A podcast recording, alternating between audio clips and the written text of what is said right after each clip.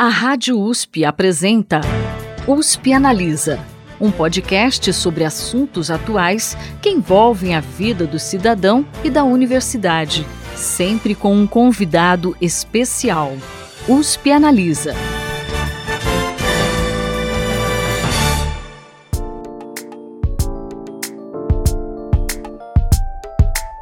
Olá, tudo bem? Eu sou a Thaís Cardoso, jornalista do Instituto de Estudos Avançados Polo Ribeirão Preto da USP, e trago para você mais uma discussão bem bacana aqui no USP Analisa. O lançamento do Chat GPT, uma ferramenta revolucionária que trabalha com inteligência artificial e foi disponibilizada para o público no final do ano passado, tem trazido cada vez mais debates sobre os impactos que esse tipo de tecnologia tem no nosso dia a dia. Para discutir esse tema, a gente conversou com o professor Fernando Osório, ele que é docente no Instituto de Ciências Matemáticas e da Computação da USP e também é integrante do Centro de Inteligência Artificial da USP, um projeto que conta com apoio da IBM e da FAPESP. Ele falou sobre o funcionamento do Chat GPT, a evolução dessa tecnologia e também a relação com os mecanismos de busca. Ouve só.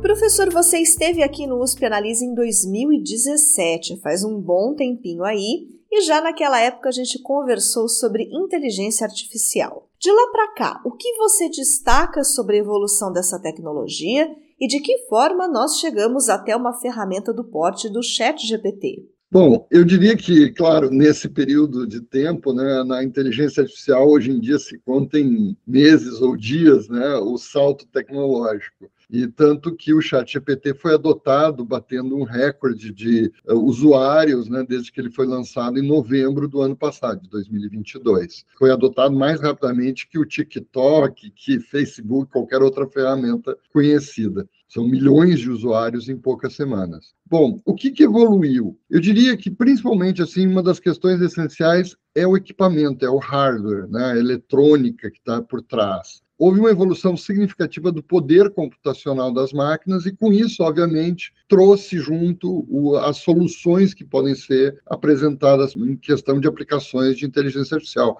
com processamento de voz, de imagens, e no caso do chat GPT, uma coisa que não estava tão sofisticada é a geração de texto, textos muito bem escritos, muito coesos. Bom, para quem ainda está um pouco perdido nesse assunto, professor, explica para a gente de uma forma mais ampla o que é o chat GPT, como ele funciona e qual o diferencial dele em relação a outros tipos de inteligência artificial. Bom, o chat GPT, como diz o nome, é um chat, é um bate-papo. Ele tem, na a versão que foi lançada em novembro de, do ano passado, ela tem uma interface textual. Você digita um texto como se fosse um mecanismo de busca, né? E ele responde. Só que ele responde escrevendo de uma maneira muito correta em várias línguas, né? Então ele consegue escrever em inglês, responder perguntas em inglês, mas também em português e outras línguas. E ele escreve muito bem. Então eu diria que assim, realmente o, que ele tem de interessante é isso. Ele é uma inteligência artificial para a escrita de textos. A questão é,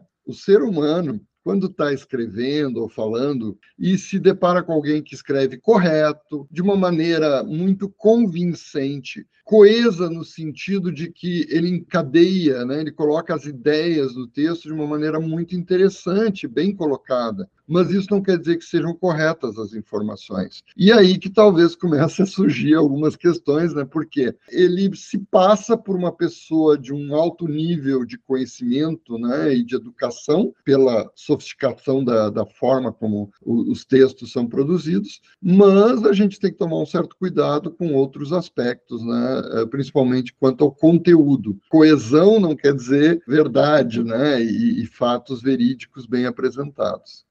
A gente vai entrar daqui a pouco nessa discussão mais específica sobre a credibilidade do Chat GPT, mas antes disso você citou essa semelhança dele com os mecanismos de busca, e hoje é praticamente impossível imaginar a vida sem esses mecanismos de busca, como o Google, por exemplo. Você acha que o Chat GPT pode vir a substituir esses mecanismos como a gente conhece hoje? Se não, como deve ser a interação entre eles? Bom, eu prefiro dar a resposta direta. Não, não deveria jamais substituir o mecanismo de busca. Eu acho que isso é uma questão muito importante. Por quê? Bom, os mecanismos de busca já têm o autocompletar. Você vai escrevendo a sua pergunta e ele já vai completando. O chat GPT faz isso, basicamente. Você dá um texto e ele completa com a resposta. E depois ele usa essa resposta para completar. Então ele tem uma forma de funcionamento particular, só que com óbvio, né, no Google você não costuma elaborar uma pergunta né, num texto realmente em português lá completo. Bom dia, por favor, você podia me dizer e tal. O Chat GPT ele é feito para aceitar esse tipo de diálogo, né? Ele é um chat, né? Um chat é, é esses bate-papos, né? Só que qual é a questão do Chat GPT? Ele traz uma resposta única, como se fosse verdade, sem dar a referência, ou mesmo que ele dê alguma referência, na verdade não é a referência de onde ele tirou. Ele, ele é incapaz, pela forma como ele é construído, de dizer exatamente de onde veio a informação. E ele é desatualizado. Isso está na, na, na, primeira página de acesso à ferramenta. Ele diz: pode fornecer informações incorretas, sim, uh, pode causar algum tipo de dano ou ter algum tipo de tendência na resposta, inclusive discriminatória, racista, o que for, e ele é desatualizado. Então, ele não tem como estar sendo atualizado diariamente como o Google. Então, por isso que eu digo, por que, que não vai, não deve, e, não, eu espero que não substitua o Google e outros buscadores? Porque eles dão uma lista de referências onde você pode olhar várias respostas, você pode ver os links de onde vieram essas respostas, se é de um site confiável ou não, e você muitas vezes tem a informação da data de quando ela foi publicada. Isso o ChatGPT não dá. Se eu perguntar para ele quem é o atual presidente do Brasil, na versão que está aberta na internet, ele vai responder que é o Bolsonaro, porque a base de dados dele é de 2021. Ele não vai dizer de onde ele tirou a informação, ele não, não está atualizado e a informação está incorreta, obviamente. Bem legal essa discussão, né? Bom, mas ela não termina aqui. Você pode ouvir a entrevista completa com o professor Fernando Osório, que já está disponível nos principais tocadores de podcast. E daqui a 15 dias eu tô de volta com o USP Analisa para a gente discutir outros impactos dessa tecnologia na sociedade.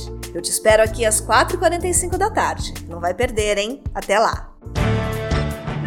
Você ouviu USP Analisa um podcast da Rádio USP Ribeirão em parceria com o IEA, Instituto de Estudos Avançados, Polo Ribeirão Preto.